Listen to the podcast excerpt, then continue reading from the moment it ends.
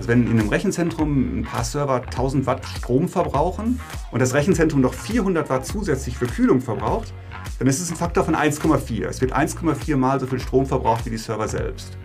Und wenn ich jetzt umziehe von einem Rechenzentrum in die Cloud, kann ich dadurch einfach schon geringere CO2-Emissionen erreichen. So klingt Wirtschaft. Zukunftsthemen für Unternehmen. Jeden Mittwoch sprechen wir mit EntscheiderInnen über die Herausforderungen und Trends in ihrer Branche. Mit jeder Menge Insights und neuen Denkanstößen. Aus der Wirtschaft für die Wirtschaft. Wenn wir über Digitalisierung sprechen, geht es meist darum, wie sie verschiedenste Bereiche unseres privaten oder beruflichen Lebens verändert. Worüber wir aber auch dringend sprechen sollten, ist, welchen Einfluss die Digitalisierung eigentlich auf unsere Umwelt hat. Und vor allem, wie sich die digitale Transformation von Unternehmen umweltschonender gestalten lässt. Warum ist das wichtig? Unternehmen, die in Zukunft bestehen und erfolgreich sein wollen, kommen an der Digitalisierung nicht vorbei. Gleichzeitig müssen sie der Verpflichtung nachkommen, möglichst klimafreundlich zu agieren und ihre Prozesse entsprechend anzupassen. Das Problem ist jetzt aber, dass dort, wo viele Daten verarbeitet werden, auch viel Energie benötigt wird. Wie viel, zeigt eine Studie der Universität Lancaster. Schon 2019 war die IT- und Telekommunikationsindustrie für 2,8 Prozent der globalen fossilen Treibhausgasemissionen verantwortlich. Zum Vergleich, der Flugverkehr brachte es auf 1,7 Prozent. Und das war noch vor der Corona-Pandemie, die der Digitalisierung einen zusätzlichen Schub verpasst hat. Eine Lösung für dieses Problem kann das sogenannte Green Computing sein. Das hilft nicht nur dabei, Ressourcen zu sparen, sondern auch Kosten, sagt mein heutiger Gast. Wie das Ganze funktioniert, klären wir jetzt. Mein Name ist Jana Samsonova und bei mir begrüße ich Erik Dörnenburg, Head of Technology bei der Technologieberatung ThoughtWorks. Herzlich willkommen. Ja, hallo, guten Morgen. Nachgehakt. Herr Dörnburg, um Daten zu verarbeiten, braucht es Rechenzentren. Soweit so klar. Die wiederum brauchen aber sehr, sehr viel Energie. Inwiefern ist es hier überhaupt möglich, Energie einzusparen? Also das Erste, was mir in den Sinn kommt, ist die Effizienz von den Computerprogrammen selber. Computer verbrauchen natürlich Energie, wenn sie Programme ausführen. Je länger ein Programm braucht, um eine Aufgabe zu erledigen, umso mehr Energie wird dann dafür auch verbraucht. Das heißt, wenn ich ein Programm so gestalten kann, dass es eine Aufgabe schneller erledigt, dann kann ich so Energie sparen. Bei Rechenzentren und Digitalisierung sind die Größenordnungen wichtig hier. Wenn jemand in einem Online-Shop ein Produkt in seinen Warenkorb legt, dann sollten die Server die Operationen sehr schnell abarbeiten können, sagen wir mal eine Hundertstel Sekunde vielleicht. Eine Geschwindigkeitssteigerung hier heißt dann einfach, dass ein einzelner Server mehr Operationen ausführen kann, ich dann in Summe weniger Server brauche und weil ich weniger Server brauche, im Endeffekt auch weniger Energie verbraucht wird. Bei Videospielen wurde tatsächlich schon immer auf maximale Effizienz geachtet. Die Hardware sollte möglichst gut genutzt werden, um den Spielern und Spielerinnen das bestmögliche Ergebnis auf der Konsole zu bieten. Aber dieses Optimieren von Programmen ist aufwendig und die Arbeitszeit von den Programmierteams natürlich teuer. Und deswegen wird bei den typischen Unternehmensanwendungen, die in Rechenzentren laufen, oft nicht so viel Zeit damit verbracht, die Programme maximal effizient zu schreiben. Die Teams müssen einen Kompromiss suchen. Also sie verwenden schon Praktiken und Technologien, damit die Programme schnell laufen. Aber ich glaube, dass wir hier noch Potenzial liegen lassen. Wir können da noch einige Schätze heben. Wir können da die Effizienz der Programme noch steigern und damit dann die Effizienz verbessern. Ein zweiter Fakt ist die verwendete Programmiersprache. Es gab eine wissenschaftliche Studie, in der wurden verschiedene Programmiersprachen verglichen, gerade was die Geschwindigkeit und den Energieverbrauch angeht. In der Studie wird gezeigt, dass ein Zusammenhang besteht, ein klarer, fast linearer Zusammenhang zwischen der Geschwindigkeit und dem Energieverbrauch. Also das Programm, was schneller fertig ist, verbraucht auch weniger Energie. Also im Prinzip genau das, was wir auch intuitiv erwarten würden. Was ich interessant fand, ist aber, wie sehr sich die Sprachen unterscheiden. Im Moment gibt es beliebte Sprachen für die Anwendung auf den Servern. Da gibt es zum Beispiel Java und JavaScript. Aber zum Beispiel zwischen den beiden liegt schon ein Faktor von zwei. JavaScript benötigt für die gleiche Aufgabe doppelt so viel Energie. Aber irgendwie müssen wir auch hier einen Kompromiss finden. Es gibt noch effizientere Programmiersprachen, die gerade zum Beispiel bei Videospielen, aber auch im Automotive-Bereich eingesetzt werden, C, C++, Rust. Die können sogar noch mal doppelt so effizient sein, aber die sind dann irgendwie auch mühseliger in der Programmierung. Es dauert einfach länger, die Programme darin zu schreiben. Und für die Anwendung, die ich eben genannt habe, da kann sich das lohnen. Für eine Unternehmensanwendung dann oftmals eben nicht so viel Zeit damit zu verbringen, die maximal effizient zu schreiben. Wenn wir von umweltschonenderen Alternativen sprechen, geht es schnell auch um die Cloud bzw. die sogenannte Green Cloud. Wann spricht man denn eigentlich von einer Green Cloud? Also vorweg vielleicht, wenn ich, wenn ich von Cloud spreche, dann meine ich Public Clouds. Und hier in Europa heißt das in der Regel eben AWS, Azure oder GCP. Und ich weiß natürlich auch, dass diese Public Clouds auch nichts anderes sind als Rechenzentren.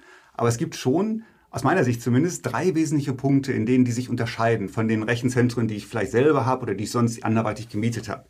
Und das sind die Effizienz der Rechenzentren selber, die elastische Nutzung der Ressourcen und die Möglichkeit, Rechenleistung zu verschieben. Diese elastische Nutzung ist das, an was die meisten Leute wahrscheinlich sofort denken. Bei den Clouds kann ich, wenn ich mehr Leistung benötige, relativ schnell und automatisch neue Server hinzubuchen. Wenn ich weniger Kapazität brauche, kann ich die Server wieder zurückgeben, alles innerhalb von Minuten. Und das macht natürlich auch Sinn, weil ein Server, der nicht beschäftigt ist, auch Energie verbraucht. In einem eigenen Rechenzentrum würden die ungenutzten Server einfach nutzlos Energie verbrauchen. Inzwischen ist es nicht mehr ganz so schlimm. Es hat viel Forschung und Fortschritt auch gegeben durch die Handys, da den Prozessor, der in den Geräten läuft, im Ruhezustand energiesparender zu machen. Aber auch bei den Servern sprechen wir heute immer noch davon, dass sie immer noch, wenn sie nichts tun, 20 Prozent ihrer maximalen Energieaufnahme auch so verbrauchen. Das heißt, es muss schon im Interesse der Umwelt, der Effizienz sein, die Server so gut wie möglich auszulasten. Wenn ich jetzt ein bisschen weiter in, in Richtung Green Computing denke, dann dürfen wir uns nicht nur die Scope 2 Emissionen ansehen, also die CO2 Emissionen, die den Stromverbrauch verursacht werden, sondern auch die Scope 3 Emissionen. Und das sind dann die Emissionen, die im Zusammenhang mit der Herstellung der Server stehen. Und das ist oftmals auch eine große Menge. Also man vergisst das immer ganz gerne. Man denkt an den Stromverbrauch, vergisst aber eben, wie viel CO2 die Herstellung von so einem Server ausmacht. Und wenn ich jetzt auch wieder, ein typisches Beispiel, an E-Commerce denke, dann bin im eigenen Unternehmen, müsste ich ja sehr viele Server vorhalten, damit ich dann vielleicht am Cyber Friday die richtige Menge an Rechenleistung habe. Die Server würden ungenutzt rumstehen. Man könnte die dann tatsächlich abschalten, um das Problem, von dem ich eben gesprochen habe, zu vermeiden. Aber dennoch würde ja die CO2-Emission für die Herstellung der Server angefallen sein. Und bei der Cloud kann ich eben verschiedene Unternehmen haben, die verschiedene Nutzungsprofile haben und dann dadurch auch so weniger CO2-Emissionen haben. Ich hatte äh, noch zwei andere Punkte angesprochen. Eine Möglichkeit ist die Verlagerung von Rechenlast. Das geht eigentlich realistisch auch nur mit den großen Cloud-Providern.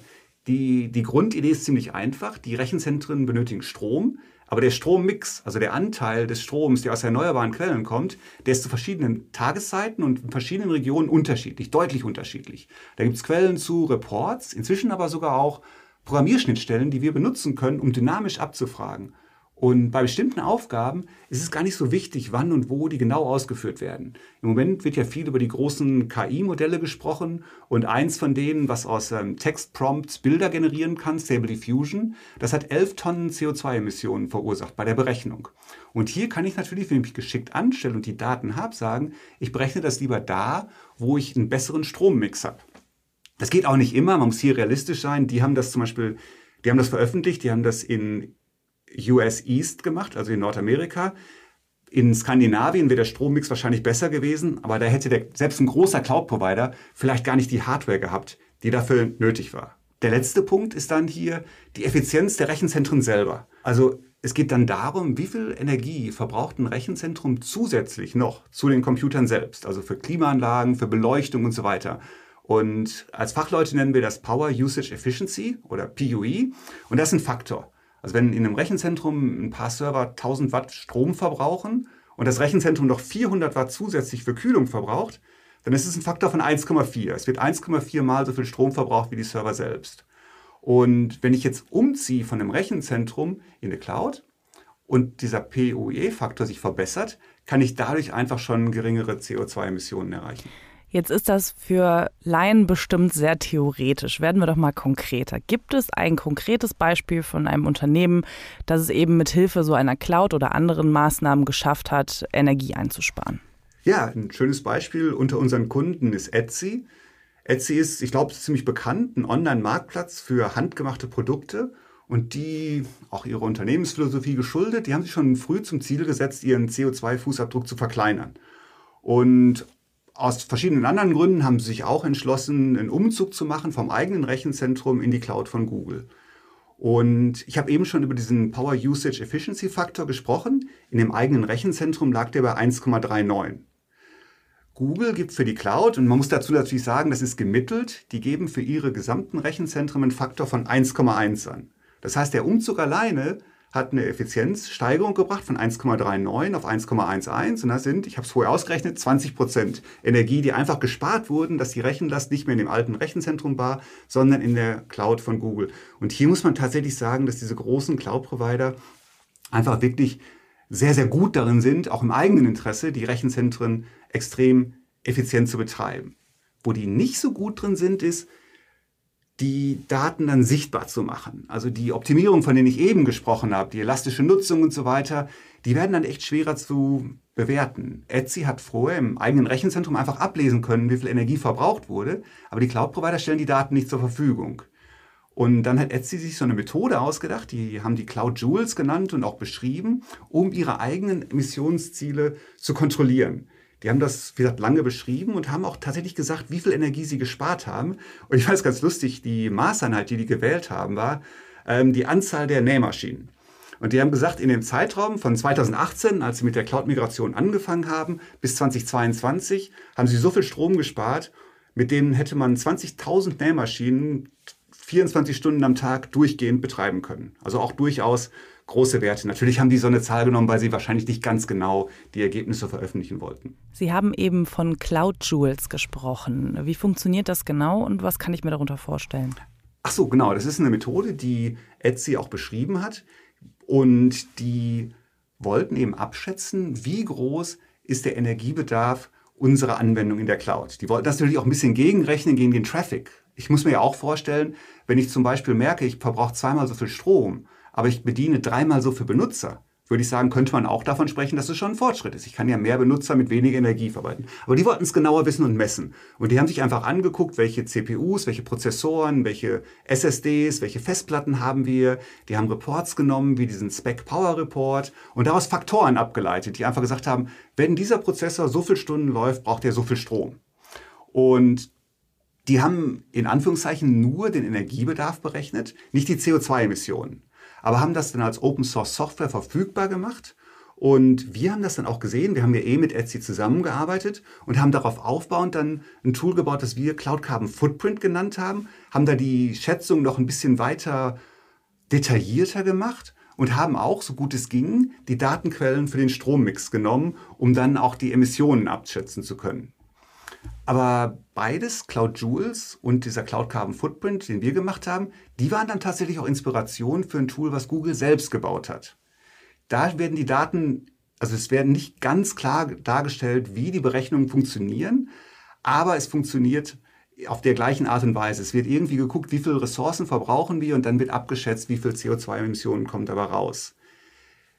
Wir haben das auch mal verglichen. Die Krux an den Tools ist, da wird einfach das ist der Tatsache geschuldet, viel geschätzt und viel multipliziert. Und das kann dann manchmal auch zu unterschiedlichen Ergebnissen führen.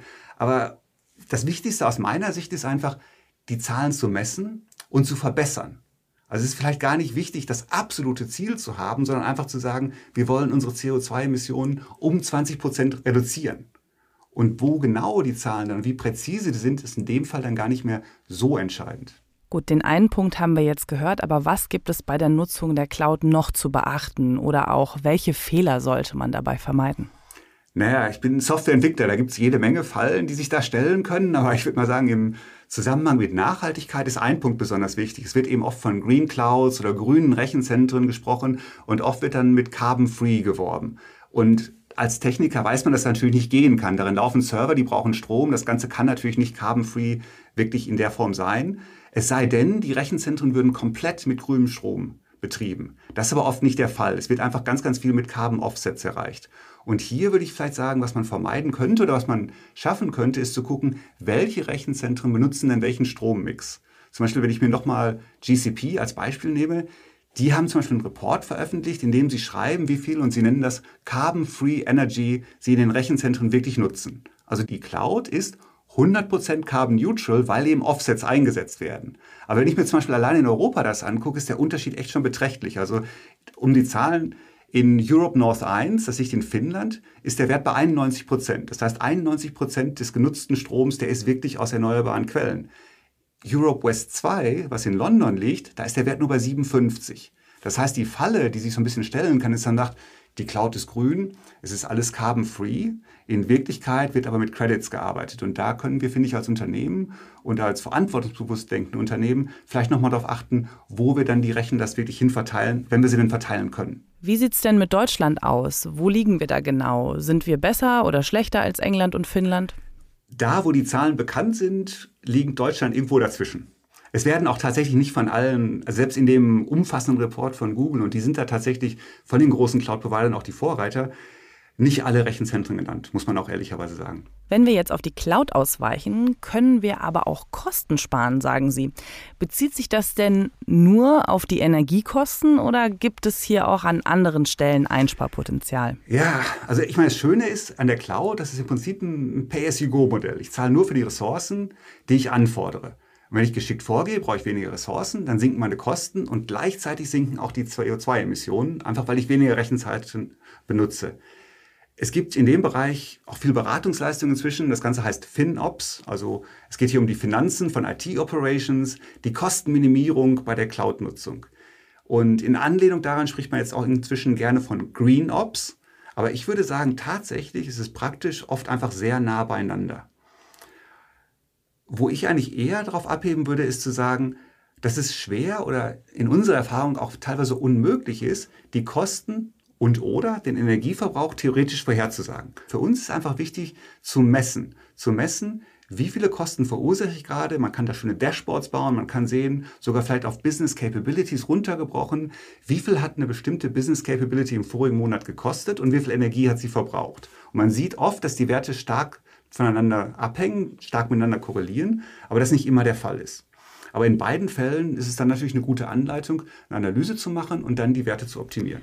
Und jetzt abgesehen von der Cloud und den ganzen anderen Faktoren, über die wir gesprochen haben, wenn wir einmal so aufs große Ganze blicken, an welchen Stellen haben Unternehmen denn insgesamt die Möglichkeit, ihre digitale Transformation nachhaltiger zu gestalten? Weil ich höre so ein bisschen raus, da gibt es einige Schrauben zu drehen und auch viel Luft nach oben. Ja, mit Sicherheit. Und ich, ich würde sogar den Begriff noch weiter fassen und nicht nur über Nachhaltigkeit, sondern über den, insgesamt den verantwortungsvollen Umgang mit Technologie sprechen.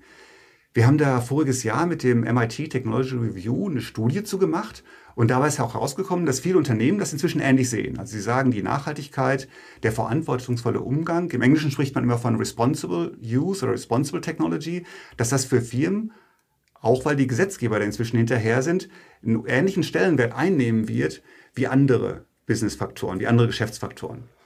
Was aber eben auch dabei rausgekommen ist in dem Report, den wir gemacht haben, ist, dass Unternehmen verschiedene Prioritäten haben. Bei einigen steht die Privatsphäre im Vordergrund, die Privatsphäre der Nutzer und Nutzerinnen, bei anderen eben die Nachhaltigkeit, über die wir jetzt die ganze Zeit gesprochen haben. Es gibt aber irgendwie inzwischen auch die Erkenntnis, dass das Design von Webseiten inklusiver werden sollte. Dass die Webseiten für Leute, die vielleicht nicht so gut sehen können, weiterhin benutzbar sein sollen, weil eben das Web und die Nutzung des Webs für alle Menschen inzwischen ein wesentlicher Faktor im täglichen Leben geworden sind. Und jetzt gerade im Moment gibt es natürlich auch ganz, ganz viele Diskussionen um das Thema Bias bei KI-Modellen. Also auch hier gibt es dann viele verschiedene Themen und Nachhaltigkeit ist dann nur noch ein Thema davon, wie Digitalisierung verantwortungsvoll gestaltet werden kann. Aber ich glaube, wenn man mit dem einen anfängt, dann ist man relativ schnell bei den anderen Themen angelangt und hat vielleicht doch nochmal Interesse da, das eine oder andere zu verändern. Das kann ich mir gut vorstellen, dass es so ein verschlungener Pfad ist und ein Unternehmen auf dem einen Weg anfängt, sich auch vielleicht austauscht, mehr informiert und dann sieht, auch hier kann ich noch was machen. Teilweise, und das muss ich aber auch sagen, ist es wirklich auch durch die Gesetzgebung getrieben. Und das finde ich gar nicht mal verkehrt, weil es für Unternehmen halt oftmals nicht so leicht ist, externe Faktoren zu berücksichtigen, wenn gleichzeitig der Druck besteht, Kosten zu sparen. Und durch eine Gesetzgebung, gerade in Deutschland, oder in Europa die ähm, Datenschutzgrundverordnung hat natürlich dazu geführt, dass mehr Wert auf Privatsphäre gelegt worden ist und das eine größere Berücksichtigung findet. Und jetzt der Gedanke zum Mitnehmen. Jetzt sind wir schon am Ende des Podcasts angelangt. Welchen Gedanken möchten Sie denn unseren ZuhörerInnen abschließend mit auf den Weg geben? Ich mache Softwareentwicklung schon ziemlich lange, schon 25 Jahre und was mir so aufgefallen ist, ist, dass so eine so eine Laufbahn gibt irgendwo, dass die Softwareentwicklung immer breiter gedacht wird. Ich kann mich noch gut erinnern, dass Software hauptsächlich als Projekt gesehen wurde, ein IT-Projekt, oft ein lästiges IT-Projekt. Und es ging eigentlich nur darum, on time, on budget zu liefern. Also eine sehr Innensicht eines Unternehmens. Und dann vor ungefähr zehn Jahren ging es los. Dann rückten die Nutzer und Nutzerinnen immer weiter in den Vordergrund. Digitale Produkte wurden wichtig. User Experience wurde so ein geflügeltes Wort es ist heute, glaube ich, undenkbar, dass man erwartet wird, dass Leute Anleitungen lesen, um ein Programm zu benutzen. Also gerade auf einem Handy, ich mache komplexe Sachen, ich buche Flüge, Reisen, ich mache Online-Banking, aber die Erwartung ist einfach ganz klar, der Nutzer, die Nutzerin steht im Mittelpunkt und ich kann diese ganzen Anwendungen gerade auf den Handys ohne Anleitung benutzen. Also hier ist schon eine Erweiterung weg von dem Unternehmen und dieser Innensicht auf die Nutzer. Und ich glaube, was jetzt eben passiert, und das ist der Gedanke, den ich gerne mitgeben würde, ist, dass wir jetzt anfangen müssen, noch weiter zu denken und noch über die Benutzer und Benutzer Nutzerinnen hinausdenken an die Umwelt auf der einen Seite und die Gesellschaft auf der anderen Seite. Also die Softwareentwicklung kann sich dem einfach nicht mehr verschließen. Und vielleicht ist es dann in zehn Jahren so, dass es für uns ganz selbstverständlich ist, dass wenn wir über Softwareentwicklung reden, dass wir dann gleichzeitig auch immer daran denken, welche Folgen hat das nicht für uns als Unternehmen, für die Leute, für unsere Kunden, mit denen wir zusammenarbeiten, sondern eben darüber hinaus auch für die Umwelt und die Gesellschaft. Wünschenswert wäre es auf jeden Fall. Herr Dörnburg, vielen Dank für das Gespräch und bis zum nächsten Mal. Danke Ihnen. So klingt Wirtschaft. Haben Sie Fragen, Kritik oder Anmerkungen? Dann schreiben Sie uns gerne an podcast@handelsblattmediagroup.com. Gefällt Ihnen, was Sie hören? Dann bewerten Sie uns gerne auf Spotify oder Apple Podcasts.